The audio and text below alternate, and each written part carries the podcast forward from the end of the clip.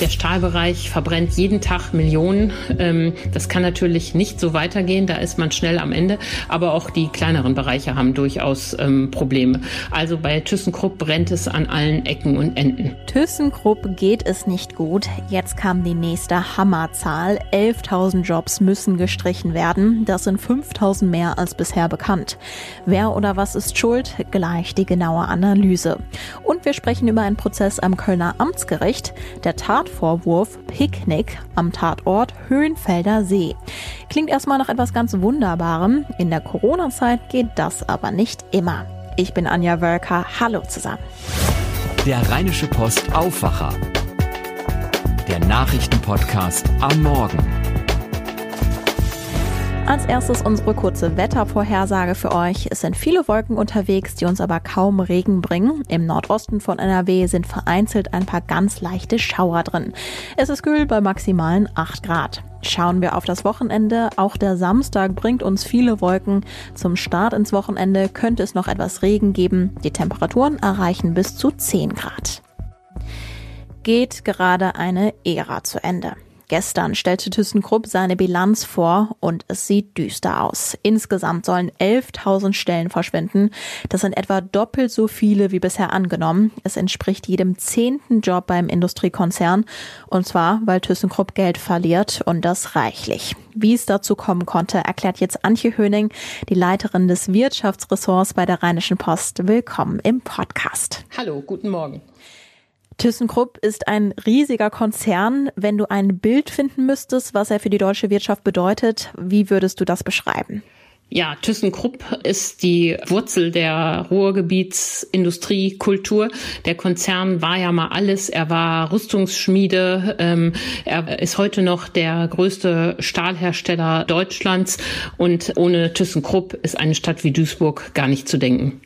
Ja, und damit hast du auch gleich deutlich gemacht, wie wichtig der Konzern für NRW ist. Ja, genau. Hier liegt nicht nur die Zentrale, die ja in Essen ist, sondern hier liegen eben auch die großen Stahlwerke in Duisburg. Und ganz nebenbei hat ThyssenKrupp noch eine Reihe ähm, von Werken in Olpe, im Sauerland, in Bochum, man denkt bei dem Namen immer sofort an Schwerindustrie, aber ThyssenKrupp ist eigentlich ziemlich breit aufgestellt, hat zum Beispiel auch Aufzüge gebaut.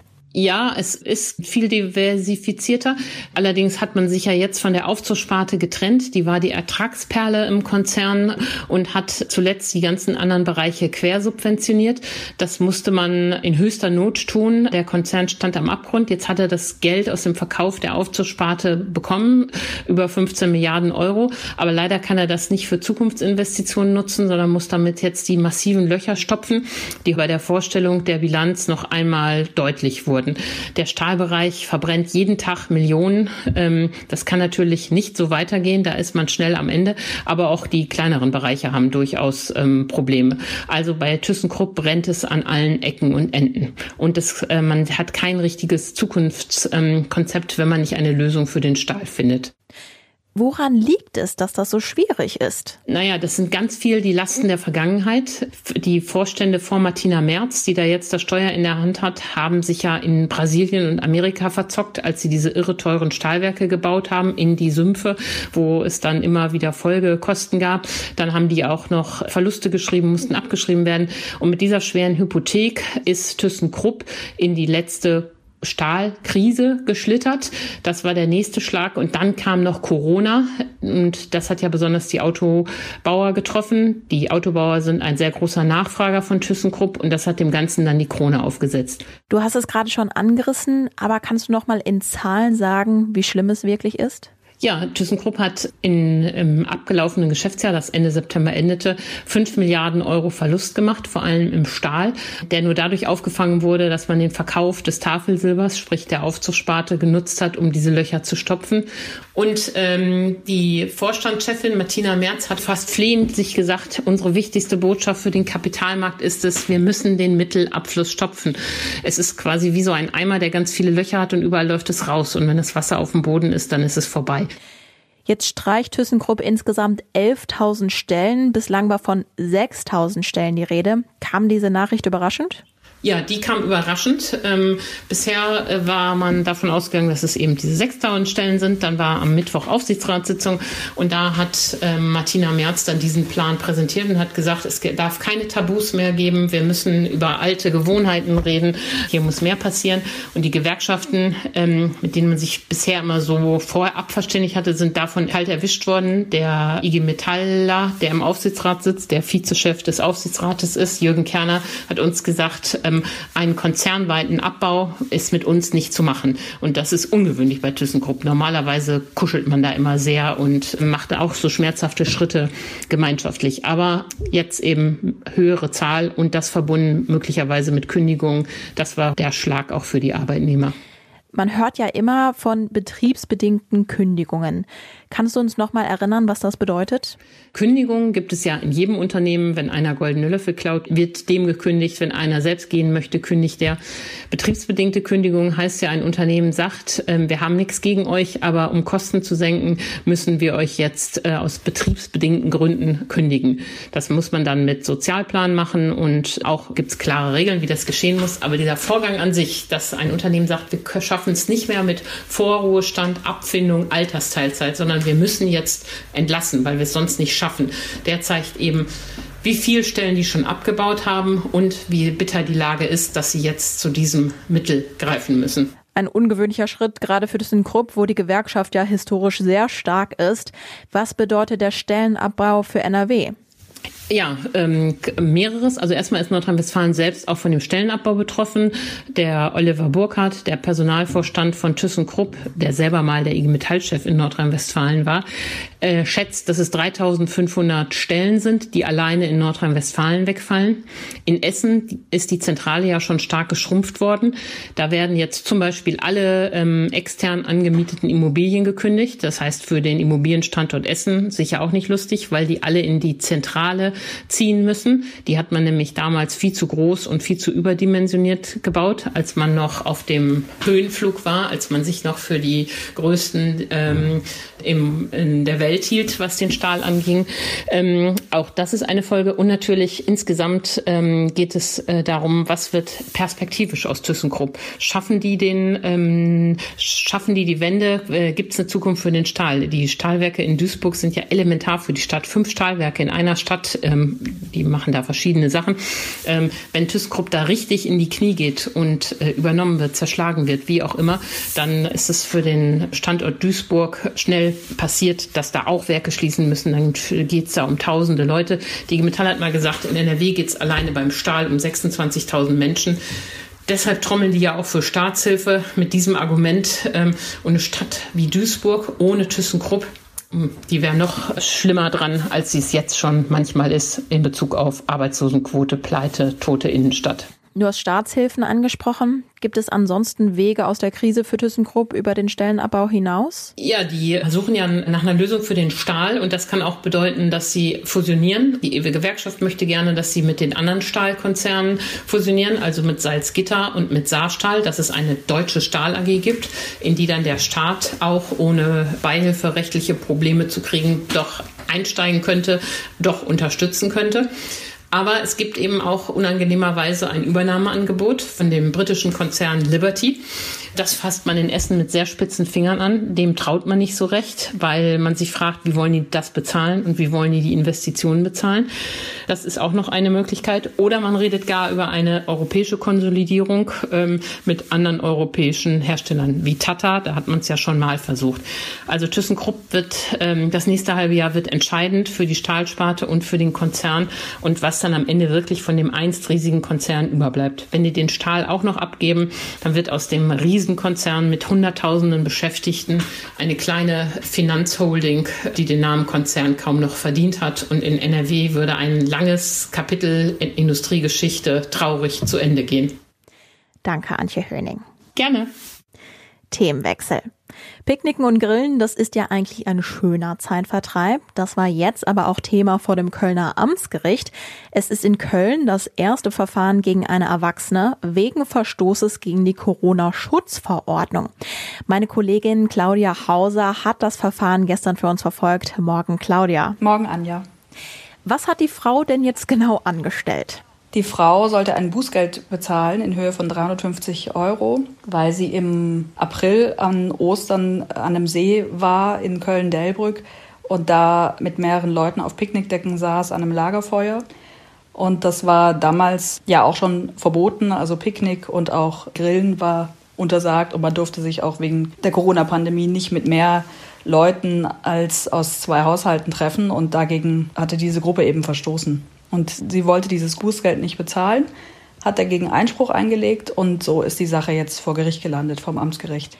Jetzt sollte die Frau 350 Euro bezahlen. Muss sie das auch? Ja, die Richterin hat ihr zugute gehalten, dass sie jetzt, dass sie schon einsieht, dass das, ähm, dass sie gegen die Schutzverordnung verstoßen hat. Sie hat behauptet, und dass sie nicht zu dieser Gruppe gehörte, dass sie sich nur kurz dazugesetzt hat an dem Morgen und dass sie auch nicht mitgegrillt hat. Und da konnte man ihr jetzt auch nicht das Gegenteil beweisen.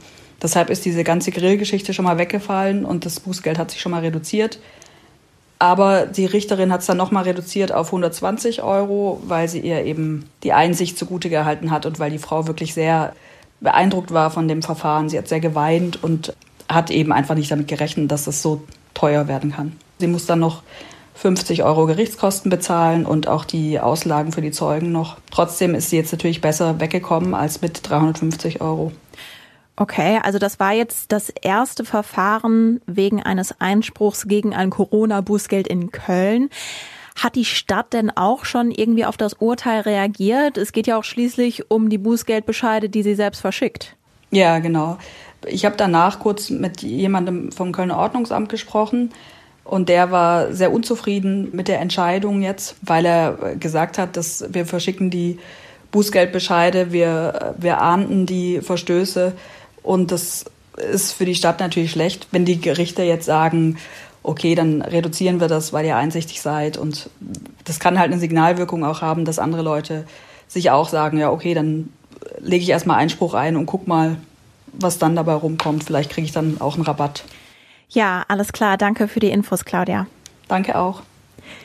Im Prozess um die getötete Greta aus Viersen gibt es die nächste Entwicklung. Zum Hintergrund, die angeklagte Erzieherin soll den Brustkorb der Dreijährigen so fest zusammengedrückt haben, dass das Mädchen später im Krankenhaus starb. Am Dienstag haben wir ausführlich darüber gesprochen, das könnt ihr gerne nachhören. Für den Prozesstag gestern war eine Erklärung der Angeklagten angekündigt. Mein Kollege Martin Röse war für uns im Gerichtssaal. Gab es denn diese Erklärung? Ja, in der Tat, diese Erklärung gab es. Äh, sie war, wie einer der Anwälte bereits beim Prozessauftakt angekündigt hatte, keine tagfüllende Veranstaltung. Die Erklärung bestand lediglich aus einem Satz, der es aber in sich hatte. Ich zitiere mal. Unsere Mandantin bestreitet die Tatvorwürfe insgesamt. Heißt, Sandra M. sagt, ich bin nicht schuldig, ich habe keine Kinder misshandelt, ich habe Greta nicht getötet.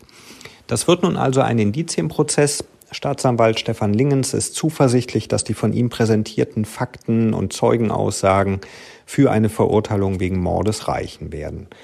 Spannend war der Prozesstag aber auch, weil Sandra M. aus ihrem Leben erzählt hat und ähm, unter Tränen berichtete, dass sie im Alter von 15 Jahren von ihrem angeheirateten Onkel missbraucht worden sein soll. Ähm, diese Tat habe sie so schwer belastet, dass sie deshalb im vergangenen Jahr die Hilfe einer Psychiaterin in Anspruch genommen habe. Danke dir, Martin. Und wir schauen auf das, was in Düsseldorf wichtig ist. Die Infos bekommt ihr wie immer von Antenne Düsseldorf. Guten Morgen. Schönen guten Morgen. Ich bin Philipp Klees und das sind unsere Themen in den Antenne Düsseldorf Nachrichten. Die Politik hat sich in Sachen Lärmaktionsplan auf den Januar vertagt. Bis dahin sollen offene Fragen geklärt werden und Maßnahmen konkreter gefasst werden. Dieser Plan soll dafür sorgen, dass es in Düsseldorf leiser wird und das sind Maßnahmen, die dabei helfen sollen. Lärmschutz an Bahnstrecken, mehr Radwege in der Innenstadt und auf manchen Straßenabschnitten Tempo 30. Für lärmmindernde Maßnahmen an Hauptverkehrsstraßen stehen jährlich rund eine Million Euro zur Verfügung. In den vergangenen Jahren wurden vor allem in Fahrbahnoberflächen wie Flüsterasphalt investiert, in Rasen zwischen den Straßenbahngleisen oder oder auch die finanzielle Förderung von Schallschutzfenstern. Viele Geschäfte hier in Düsseldorf hoffen auf den kommenden Freitag und den darauffolgenden Montag. Am Black Friday und dem Cyber Monday versuchen uns die Läden mit hohen Rabatten zu locken. Deutschlandweit rechnet der Handelsverband mit Einnahmen von etwa 3,7 Milliarden Euro an beiden Tagen. Einige werden die Aktionstage auch für den Kauf von Weihnachtsgeschenken nutzen. Alleine in unserer Stadt könnten die Düsseldorfer bis zu einer Milliarde Euro für Weihnachtsgeschenke ausgeben, dieses Jahr hauptsächlich online.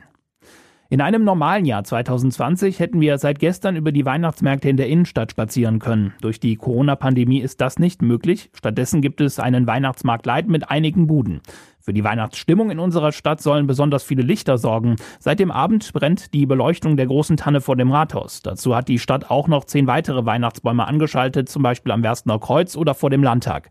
Außerdem brennt die Beleuchtung in den Straßen der Altstadt und der Karlstadt. Sie wird jedes Jahr von der Altstadtgemeinschaft aufgehängt. In der Altstadt kommt ab heute sogar noch etwas Weihnachtsstimmung dazu. Ab 17 Uhr soll das Riesenrad auf dem Burgplatz wieder für eine Woche den ganzen Abend leuchten. Finanziert wird das von einer Düsseldorfer Anwaltskanzlei.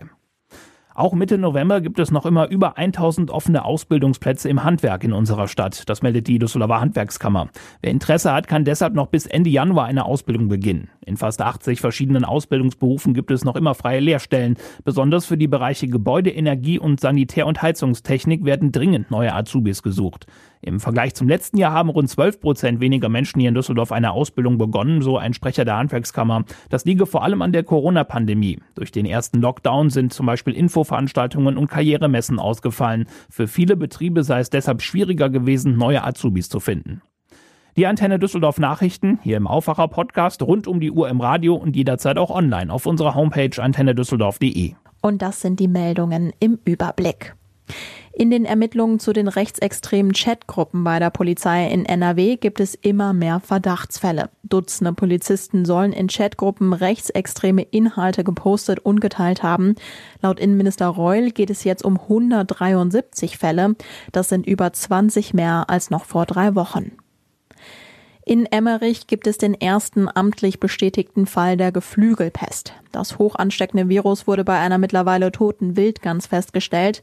Noch gibt es keine drastischen Maßnahmen. Im Kreis Kleve könnte aber eine Stallpflicht für Geflügel angeordnet werden. Durch die Geflügelpest können die Tiere sterben. Auch Menschen können sich bei intensivem Kontakt damit anstecken. Wie geht es unseren Wäldern? NRW-Umweltministerin Ursula Hein-Esser stellt heute Vormittag einen Bericht dazu vor. Dazu haben Experten über 10.000 Bäume begutachtet. Laut Landesforstbetrieb Wald und Holz setzen Trockenheit und Schädlinge dem Wald schon im dritten Jahr in Folge zu. Für Politiker der Grünen startet heute ein dreitägiger Bundesparteitag. Wegen Corona natürlich per Videokonferenz. Es geht um ein neues Grundsatzprogramm, worüber beraten und abgestimmt werden soll. 40 Jahre gibt es die Partei schon. Es wird das vierte Grundsatzprogramm seit Bestehen werden. Das war der Aufwacher am Freitag. Den gibt es übrigens nicht nur in jeder Podcast-App und bei Spotify, sondern auch per iMessage, Telegram oder Facebook Messenger. Abonnieren könnt ihr diesen Service auf rp-online.de slash Aufwacher. Und Feedback haben wir bekommen. Für mich sind diese Nachrichten ein guter Start, bevor ich die Zeitung lese. Weiter so, hat uns jemand geschrieben. Ganz herzlichen Dank dafür. An dieser Stelle wünsche ich euch ein wunderschönes Wochenende. Ich bin Anja Wörker. Bis bald. Mehr bei uns im Netz www.rp-online.de